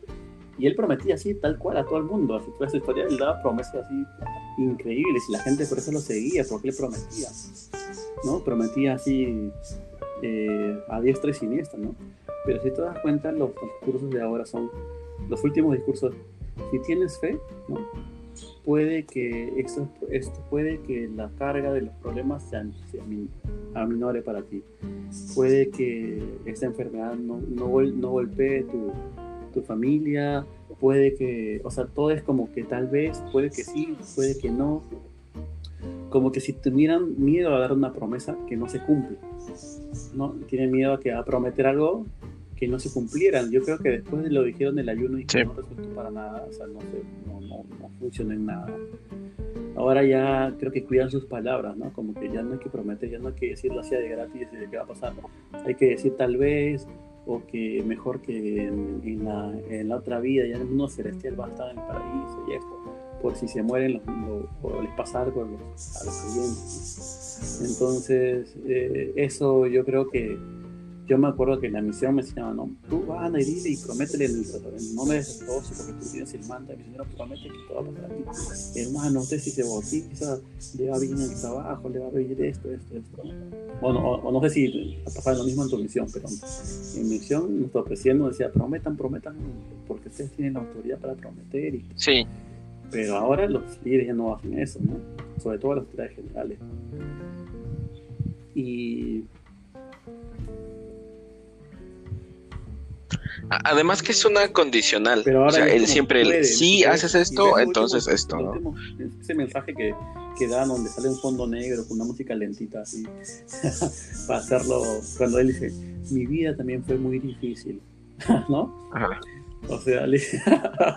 sí, yo cuando escuché eso me dio risa, le dije, es difícil, de Sí, claro. Que en Latinoamérica, en, la, extrema pobreza, que no tiene para comer, que, que, come un día, un día no come, no tiene eh, para atención médica, o sea, vives en un país con todos los del mundo, que vives con la vida de millonario, o sea, y, te, y, te, vienes, a decir que tienes una vida, has tenido una vida triste. Sí.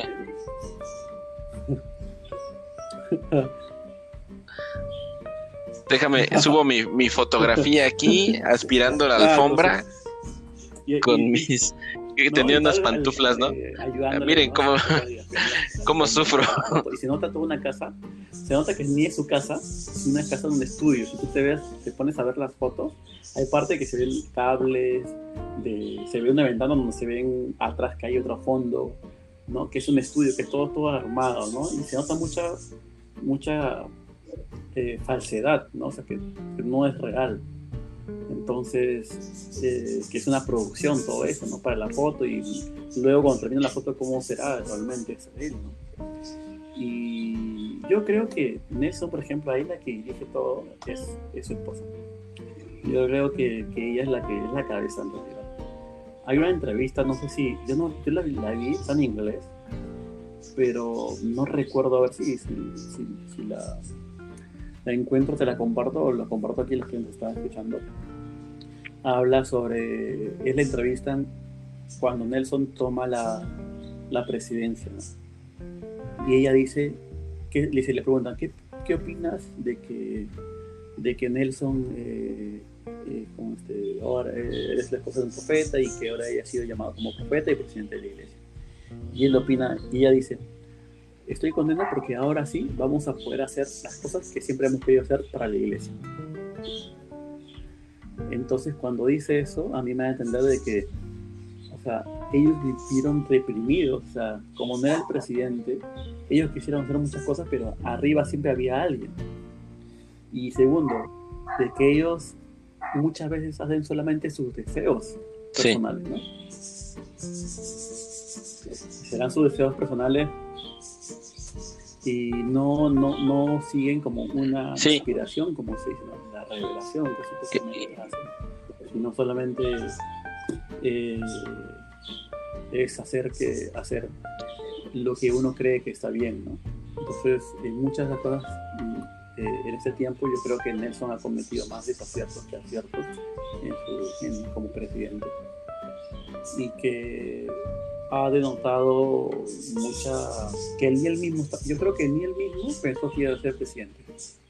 Yo creo que Thomas Simonson se, se, veía para rato, pero luego que le dio este Alzheimer y, y, ese tema que estaba mal defendiblemente, eh, se la agarró así como, ya ahora eres tú, ¿no? Y yo creo que se le subió así a la cabeza, que ahora el que manda, pues que, que dirige todo y, y comenzó a hacerte a hacer fachotadas, ¿no? Como cambiar el logo en, un momento tan difícil.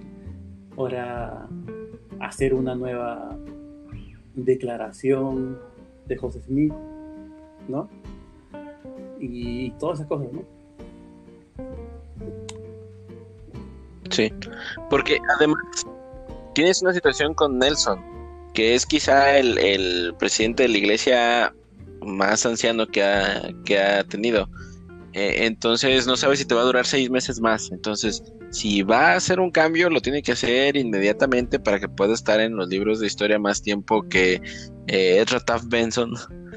O, este, no, sé, este, y hacer esos cambios inmediatamente, ¿no? O sea, tiene que, que tener como que su marca, ¿no? Así como Hinckley, eh, perdón, este, sí, Hinckley tuvo con los templos, eh, Kimball tuvo con lo de la cuestión del sacerdocio y la gente de color, eh, Monson, no sé qué tanta cosa haya hecho, para mí fue un presidente muy neutral, no hizo muchos cambios, era todo muy, tranquilo, su tiempo. Yo creo que se estaba preparando para eso y el momento que le tocó fue el momento que la, salud no le dio. Hay una foto que me pasaron, no sé si, si lo viste, donde está eh, Nelson, Thomas Monson sentado y, y Y Nelson está sentado así, pero está con una mirada así como perdida, así como así como, ¿dónde estoy? ¿Qué hago acá? ¿No? O sea, ¿qué hago aquí? Y, ellos, los dos están que lo miran, como supuestamente para la foto.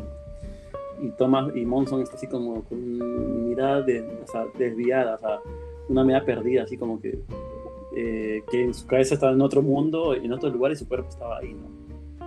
Entonces, yo creo que él ya no dirigía la iglesia, ya no, ya no dirigía, obviamente, ¿no? Sí. Eh, ya no dirigía completo Sí, de hecho, estoy viendo una, una fotografía de este bueno está eh, está Ugdorf y está Monson al centro.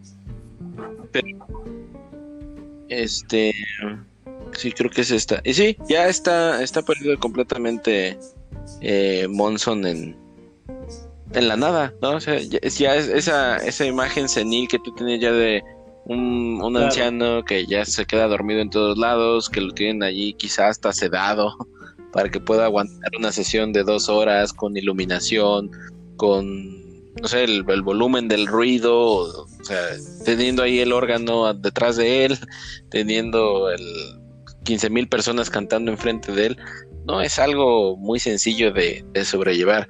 Yo creo que quizá a los apóstoles pues, deberían tener ese derecho también de, retirarse. que, que la iglesia quería transmitir, ¿no? que, que, el profeta está guiado por el Espíritu, entonces ni una enfermedad le puede dar, que es infalible, que entonces por no el, la iglesia católica lo ha hecho varias veces, ¿no? La habido papas que no han estado eh, en buenas condiciones y tenían que ver Claro, ellos nunca, o sea, no hay ni en la historia de la iglesia ni uno con que las capacidades. Dicho, no, ya ahora tienes que descansar y, y, que siga el siguiente, ¿no? Por ejemplo, con George Albert Smith, ¿no? Que tenía este, una enfermedad tipo, eh, no me acuerdo qué enfermedad tenía, pero ya no estaba como completamente en sus capacidades, ¿no? Ya estaba bastante mal, pero nunca lo, nunca lo, lo relevaron, lo mantuvieron ahí. Si tú ves las fotos, se ve, tiene una cara así como, o sea, como visco, ¿no? Mirando para otro lado, así. Y, pero nunca lo hicieron, ¿no? Por un tema de que no, el poeta no, no, puede, no le puede vencer una enfermedad, no tiene que morir, tiene que eh, estar hasta, hasta, hasta las últimas. ¿no? Entonces, eh, es eso, ¿no? Es eso, esa es la imagen. La iglesia mucho se preocupa mucho de eso. Sí. Es un, si te das cuenta, es un punto muy muy común, ¿no? La imagen, lo que piensan, lo que se ve, lo que digan, ¿no? Es que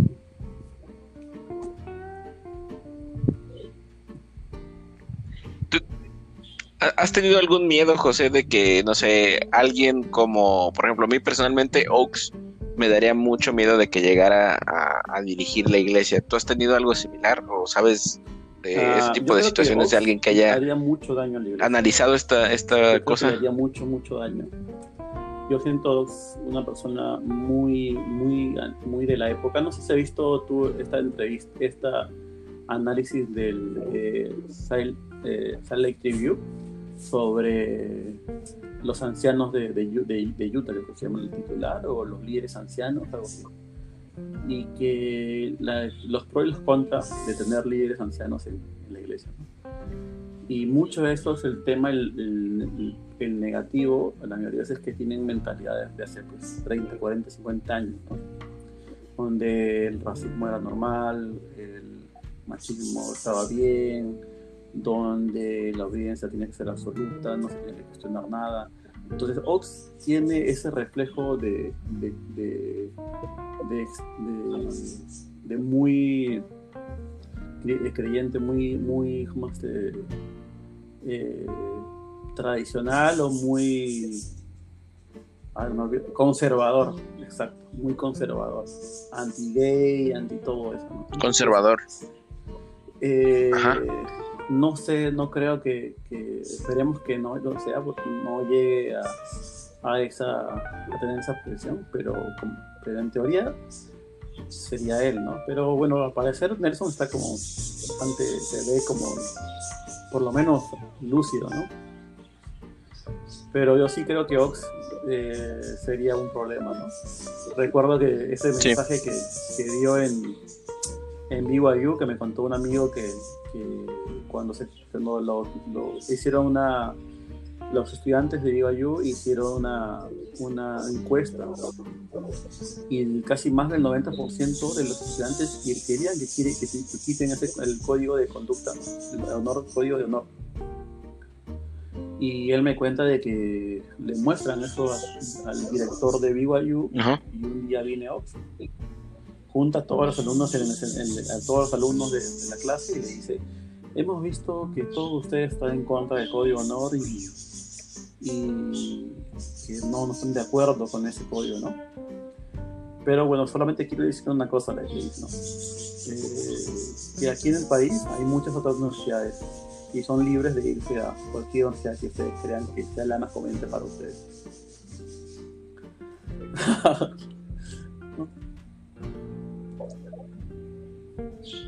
Que, que tenemos también muy arraigado dentro de la cultura de la iglesia que la BYU, por ser de la, de la iglesia, es wow, la mejor universidad. Pero la verdad, no. O sea, creo que cualquiera de las otras dos universidades, Utah Valley o Utah State, son mejores en su, en su rendimiento o en su educación que BYU. Lo que tiene el sistema, sí, lo que tiene el sistema de Brigham Young es que siempre te ponen como alguna escritura. Por ejemplo, eh, vamos a hablar de álgebra o de trigonometría y de pronto dentro de las fórmulas te dicen, ah, es que recuerda que el libro de Éter menciona que la ruta que tomó este, el hermano de Jared y las 12 piedras divididas entre 3 te dan 4. O sea, este tipo de, de cosas que siempre tienen que meter alguna escritura, tienen que, que hacerte creer que todo esto es divino, ¿no? El conocimiento, la inteligencia, que todo viene de Dios. Sí, y, Cuando pues quizás son eso, que ciencias pasa es que la- exactas que... los que creen que la existen es antes de Dios. mundo Son solo los miembros. Porque eso es lo que te ven ¿no? la iglesia, ¿no? Que Utah es el estado perfecto porque es formado por la iglesia, es dirigido por líderes locales de miembros de la iglesia. Pero si tú te pones a ver el ranking mundial de universidades, BYU está en el puesto, si no me equivoco, entre los 200 a 400 de las mejores ciudades del mundo, ¿no? Y muchas universidades estatales públicas de Latinoamérica están muy por delante de esa de, esa, de, de la Universidad de Guayú. Hasta creo que la, me parece la, esta Universidad de México, ¿cómo se llama? ¿Munal? Está muy por delante del ranking mundial que vi Guayú. ¿no? La UNAM. Entonces, exacto, exacto.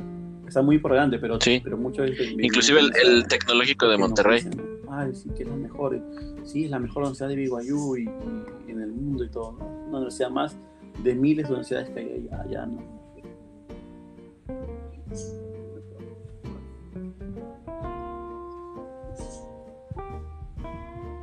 Sí, sí, completamente. E- Es eso, ¿no? Lo, que comentabas. A veces somos tan cerrados a pensar como, wow, es que, eh, no sé, es Brigham Young, la, Universidad de Brigham Young, debe ser la excelencia de todo. La verdad, no, o sea, ni siquiera eh, en, cuestiones deportivas, los, los gringos que son muy de eso, de, de que sus equipos de fútbol de la universidad, de básquetbol, lo más que han llegado fue, yo recuerdo, estaba allá en, en el 2011, 2012 eh, ah, no recuerdo el, nombre, pero había un chavo superestrella del- de la universidad y eh, Jimmer se llamaba, Jim no sé qué, pero bueno, eh, era como la estrella y era pues el éxito mormón junto con este, este, ah, ¿cómo se llama? El, el que era candidato a presidente.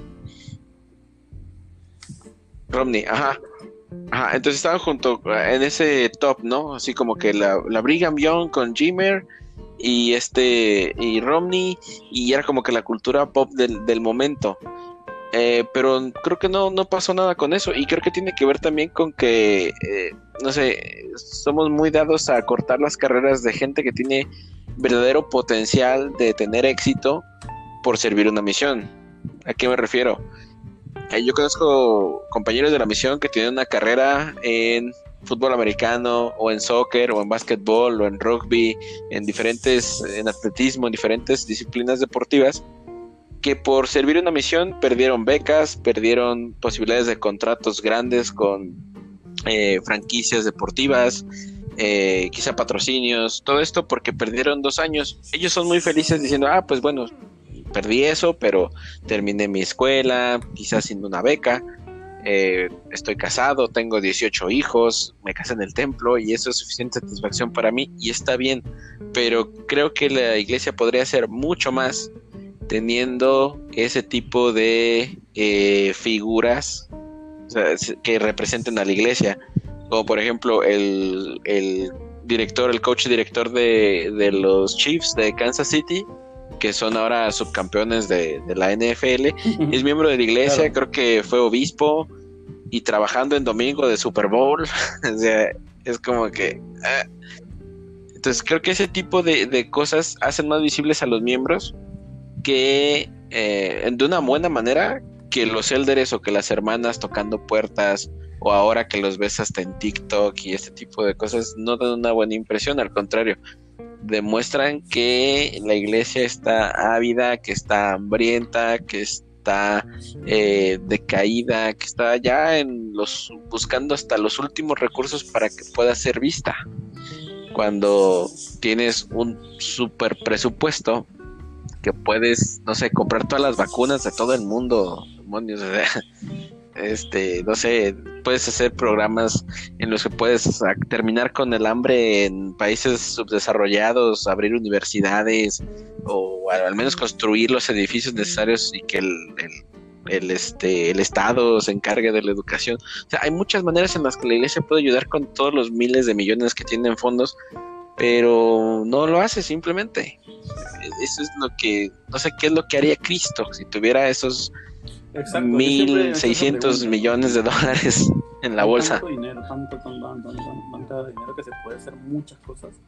Y un ejemplo de, de- de que hace, que usa mejor el dinero son los adventistas. Por ejemplo, aquí en Perú, ellos tienen una universidad, tienen colegios, eh, tienen empresas, entonces eh, ayudan a ayudan a que los miembros no solamente eh, se queden ir los domingos, sino ir a la escuela, es un- tienen buenos colegios, una buena universidad.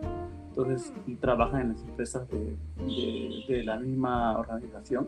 Entonces comienzan a formar no solamente líderes religiosos, sino gente que pueda aportar valor a la comunidad y sea la mejor publicidad para la iglesia.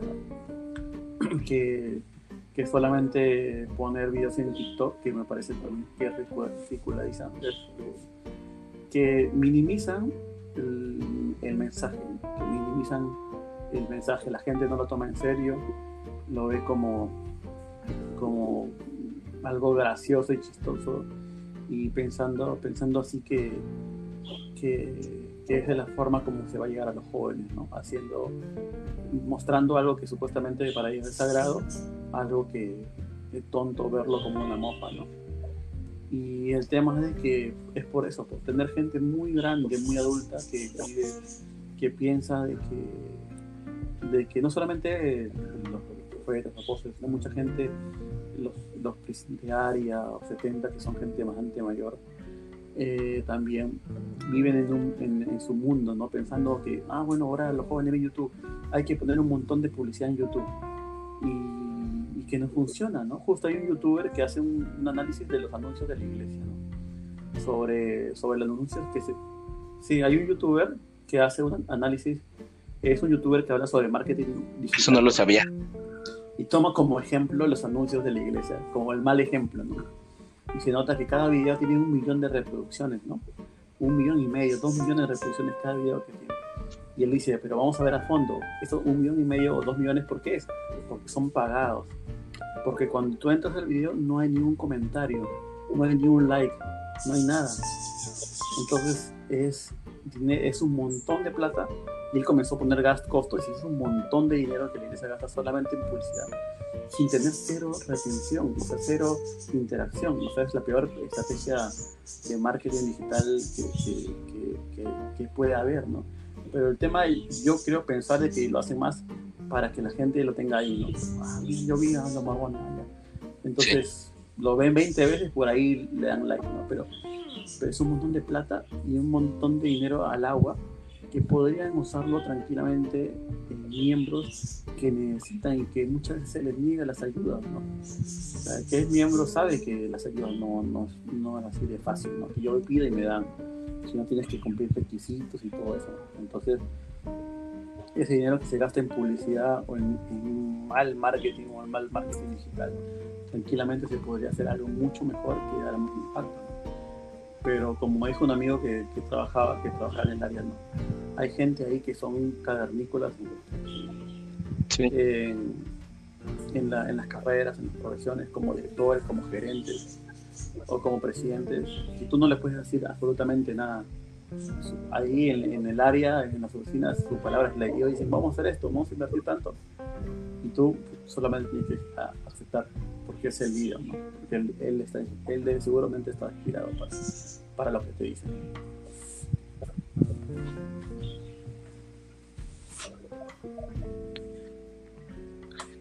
Qué, lástima que la supuesta iglesia, verdadera y viviente ponga su confianza en la mano del hombre. Fíjate, creo que habíamos visto, bueno, no sé si, lo viste, un video que compartieron en el, en el grupo de, de WhatsApp acerca de eh, este tipo, Agrico Lozano, que es hijo de una autoridad así emérita eh, de, de aquí de México. Y este tipo se le ha estado pasando ahorita como en este tipo de eh, eh, bueno, valga la redundancia, de cuestiones apologistas sobre la historia de la iglesia, eh, da conferencias y se juntan como en un Zoom, lo suben en, Facebook y son unas 20 personas hablando de acciones que se deben tomar para proteger a la iglesia o defenderla y estas cosas. Entonces, eh, por allí debe estar, si ustedes lo buscan como, este, debe decir algo como charla con Agrícola Lozano, de hace un par de semanas. Y allí ah, eh, invitan a un, a un americano, no recuerdo quién, quién es, eh, pero se supone que es un uno de los directivos de una fundación de apologistas de Central del Libro de Mormón, específicamente. No, sé si lo, si lo viste. Ajá.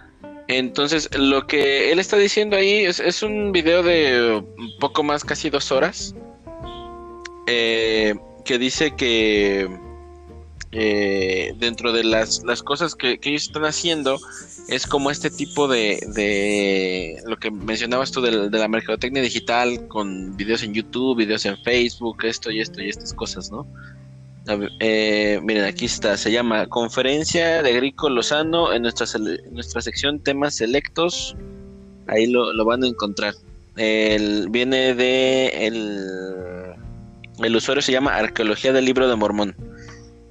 Entonces, en este video, sí es este, creo que sí. A partir de, no, no es este video, pero bueno, tiene, tiene, ven, ven ahí al tipo este de Agrico Lozano. Eh, lo que enseña es que están pidiendo muchos donativos de miembros de la iglesia. Eh, de hecho, el ejemplo que dan es de, eh, hermanos, tenemos a un miembro del sur de California que tiene una casa enorme frente a la playa que cuesta muchos millones de dólares y que nos dijo que va a darnos dinero y, o sea, entiendo pues que, estás buscando el, financiamiento para proteger a la iglesia, pero la iglesia tiene suficiente dinero para defenderse sola y además tiene muchos abogados. Eh, tiene a Kirton y McConkie, esta firma muy importante. Eh, eh, o sea, tiene, tiene las garras, tiene las uñas para defenderse y los dientes. O sea, a usted solamente es como si yo llegara con un proyecto que de hecho se me ha ocurrido decir, eh, mandar una carta a la presidencia y decir, ¿sabe qué? Yo puedo hacer un mejor trabajo que ven, sígueme, que este, más fe, que todas estas, eh, no sé, organizaciones o grupitos, eh, solamente que les va a costar dos millones de dólares al año. Y la iglesia es lo que hace. O sea, eh, incluso en el mismo canal de pesquisas creo que se ha hablado de eh, los donativos que reciben este tipo de, organizaciones. Entonces uno puede llegar y les hace esta oferta, eh, haces la negociación de que, mira, yo voy a poner 10 publicaciones a la semana de noticias de la iglesia, eh, voy a tratar de buscar este, buenos comentarios, cosas que edifiquen, ¿no? Que eso les encanta, ¿no? El, hablar de edificar, que esto sí es bueno, que lo que es negativo, uy, no, eso no, porque es mala vibra, ¿no? Así como, ay, qué miedo. Entonces, todo este tipo de, organizaciones es lo que hacen, entonces buscan esos donativos porque pues no es solamente como para no tener nada más el nombre de la iglesia allí, sino que también pues tienes, ah, pues fulano de tal también nos está apoyando con un donativo importante. Entonces, lo que decían era que, eh, ¿cómo, cómo manipulan eso, no? A mí se me hace muy hipócrita, eh, muy no sé, hasta, hasta estúpido, que puedan decir, nos dijo este hermano que nos iba a dar una buena cantidad de dinero si nosotros juntamos la mitad, digamos, nos iba a dar un millón de dólares, pero nosotros teníamos que juntar otro millón. Entonces, que resulta que eh, empiezan a, trabajar fuertemente en obtener este tipo, los views y, la el financiamiento y que tienen esta estructura y hablaba de un ecosistema que se defiende y que ya automáticamente la iglesia va a dejar de ser atacada y estas, cosas. Y, de pronto dice, bueno, es que el, un día antes de, de la fecha límite que nos había dado este hermano, pues yo no tenía dinero, ¿no? O sea, no te creo que no tengas dinero cuando eres un tipo que se dedica al marketing y que está dando ahora sí que todo su tiempo para, para eso, ¿no? Y los gringos no son tontos, los gringos no van a, perder su tiempo en algo que no les va a dar dinero. No es como un hobby como esto que estamos haciendo. Sí, claro que no.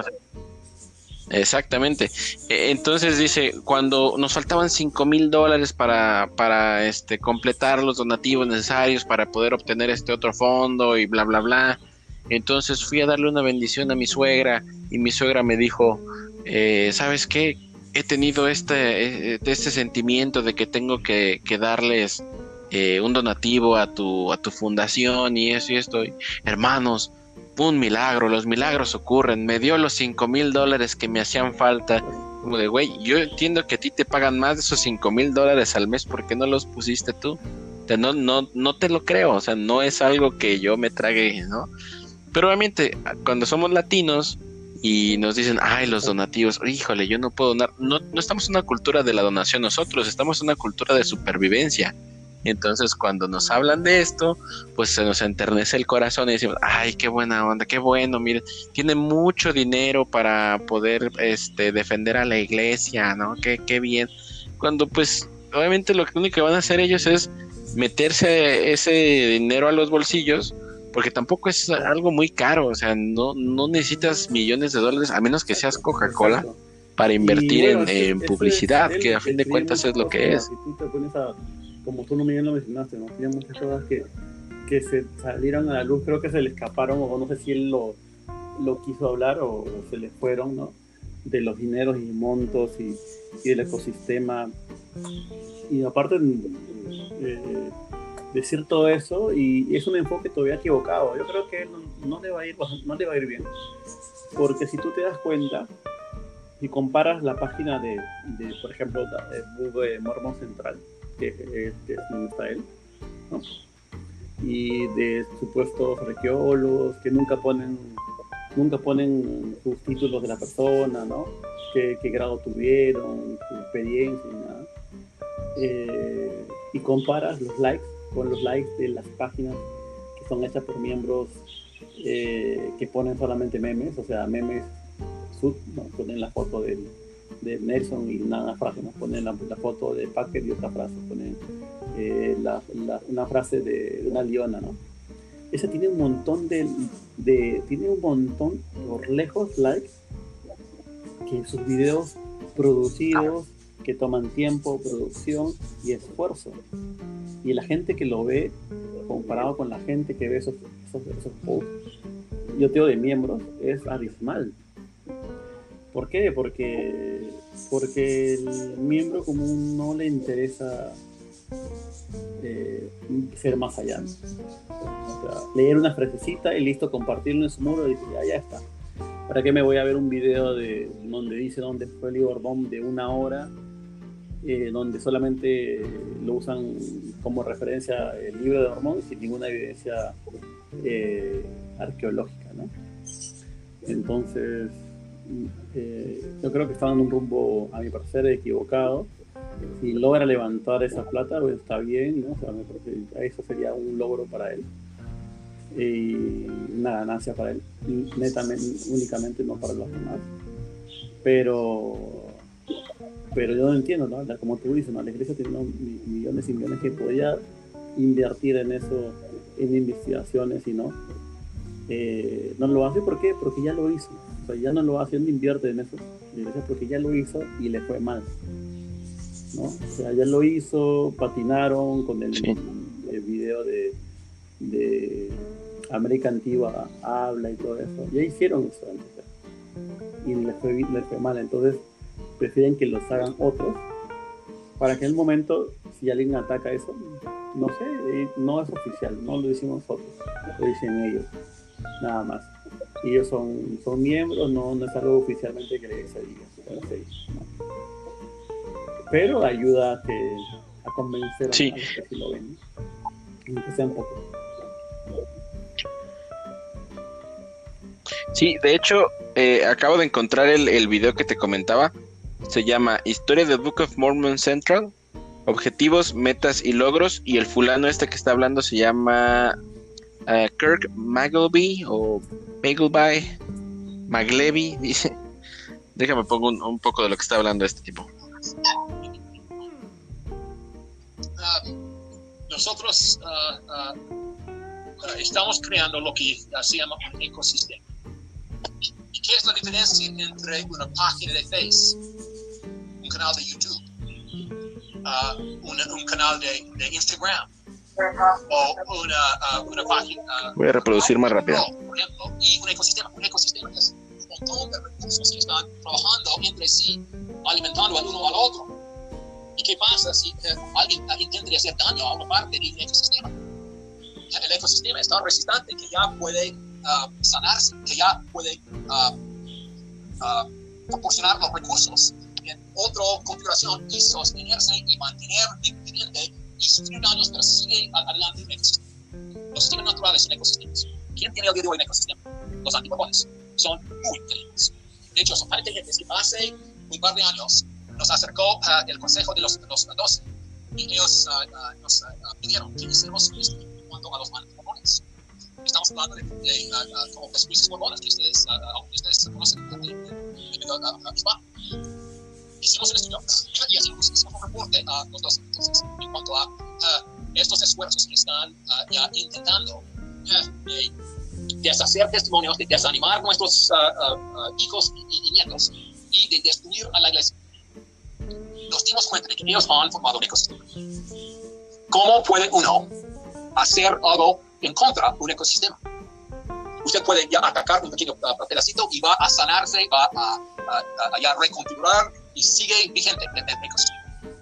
Ok. Sí, sí, sí. sí a que se escuchar un poco ahí, José. Sí, no, yo dudo, yo no creo que yo. Bueno. Eh, como tal.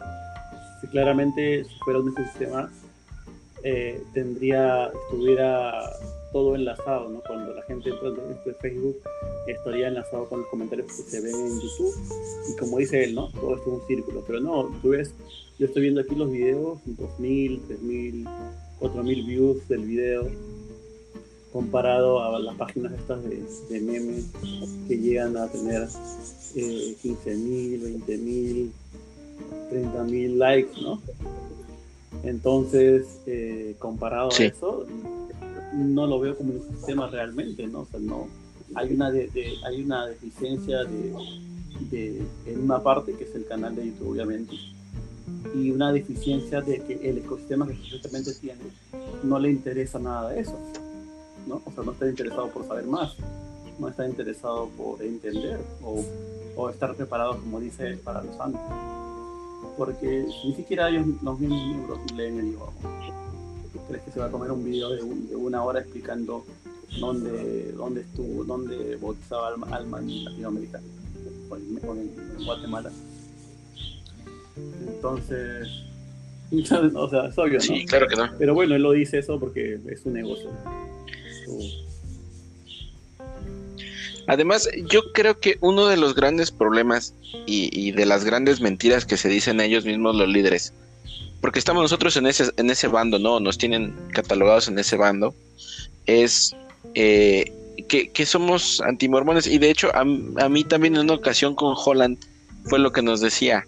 Nos decía eso, que no nos alejemos de la iglesia, porque lo más probable es que si nosotros veíamos publicidad antimormona o leíamos este algún libro antimormón, eh, íbamos a caer, ¿no?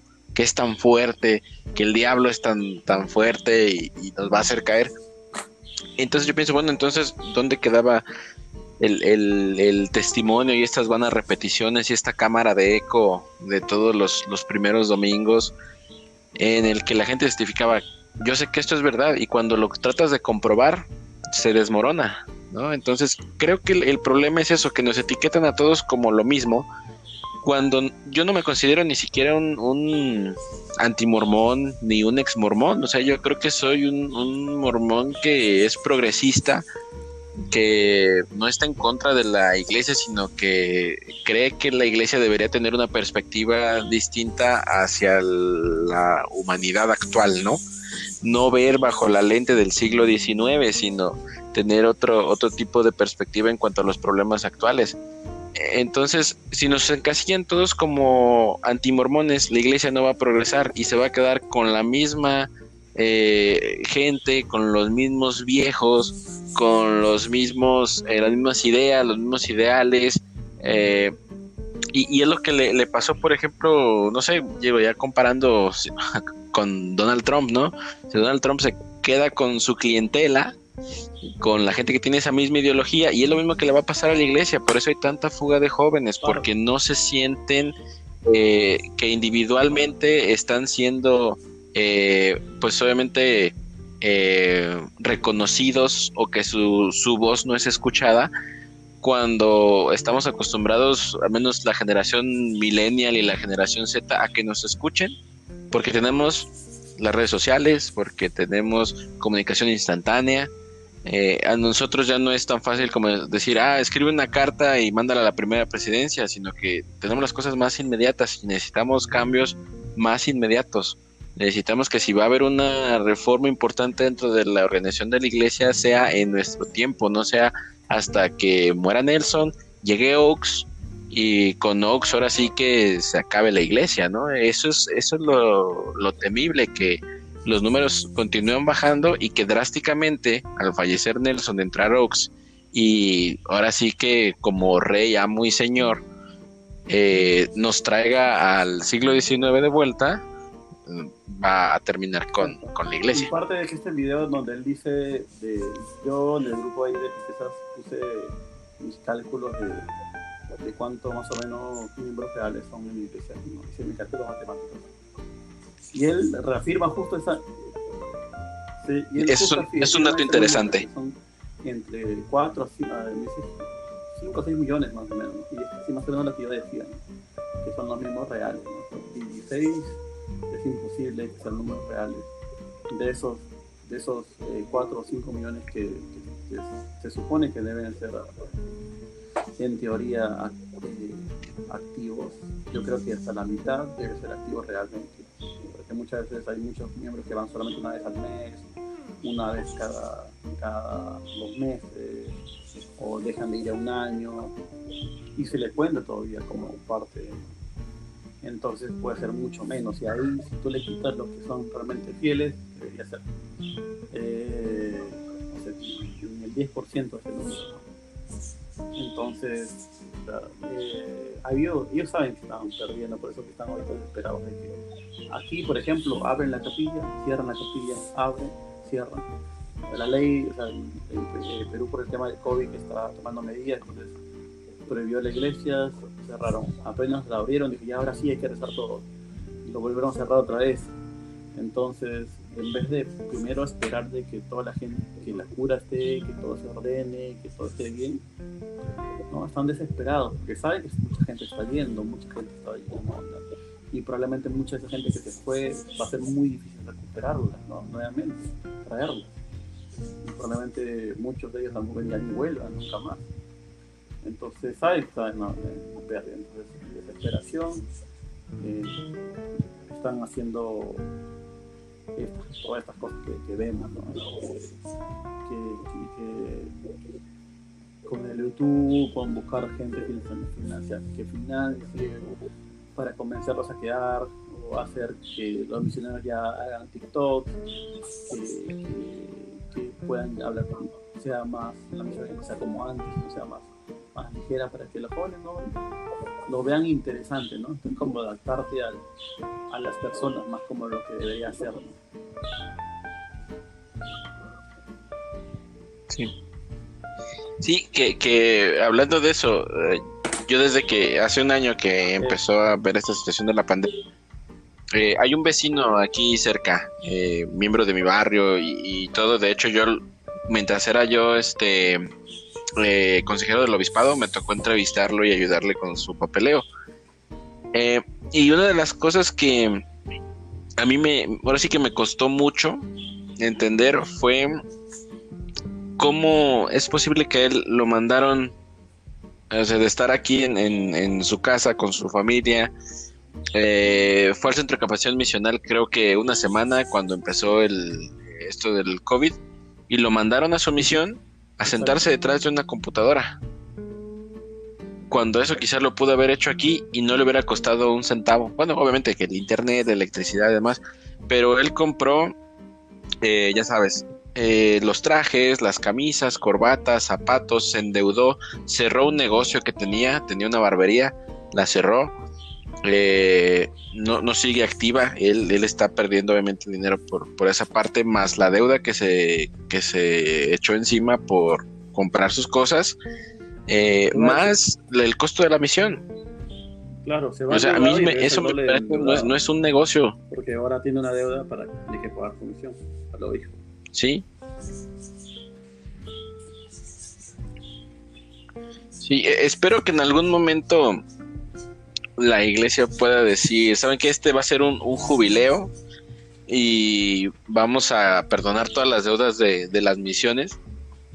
Y eso quizá les, les, traiga mucho ánimo y mucha paz, mucha tranquilidad a, a, los miembros que tienen ese tipo de deudas. Yo la verdad no tengo idea de cuánto fue lo que, lo que costó realmente mi misión.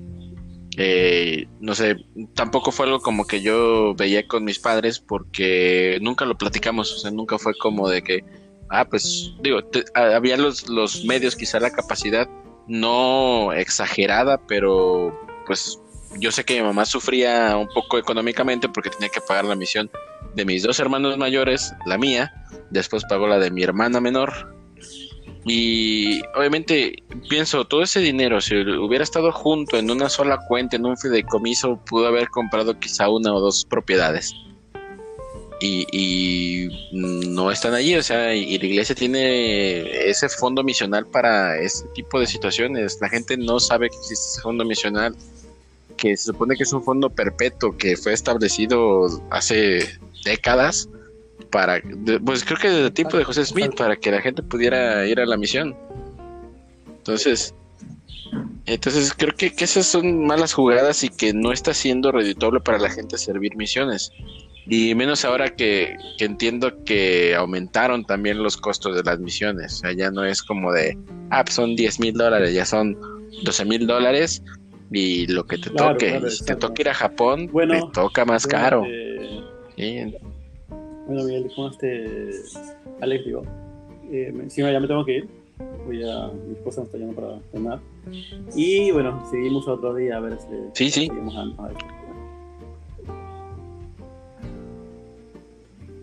Claro que sí, José. Mira, yo no estaba viendo el, el video. Es, es, ha sido una, una, plática muy buena. Quiero agradecerte nuevamente. Eh, obviamente, espero va a haber un, episodio número 3. Y, y, pues eso, o sea, qué, bueno que hemos tenido esta oportunidad de, platicar y de enseñarle a la gente estas, estas cuestiones mediante esta plática tan amena. A mí me encanta compartir con eso y igual igual eh, ya habrá hay mucho más temas ya como decían mucho más fans por, por rebanar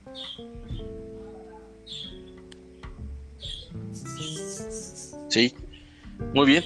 Pues te agradezco mucho nuevamente, José, y pues salud, que pases buena noche.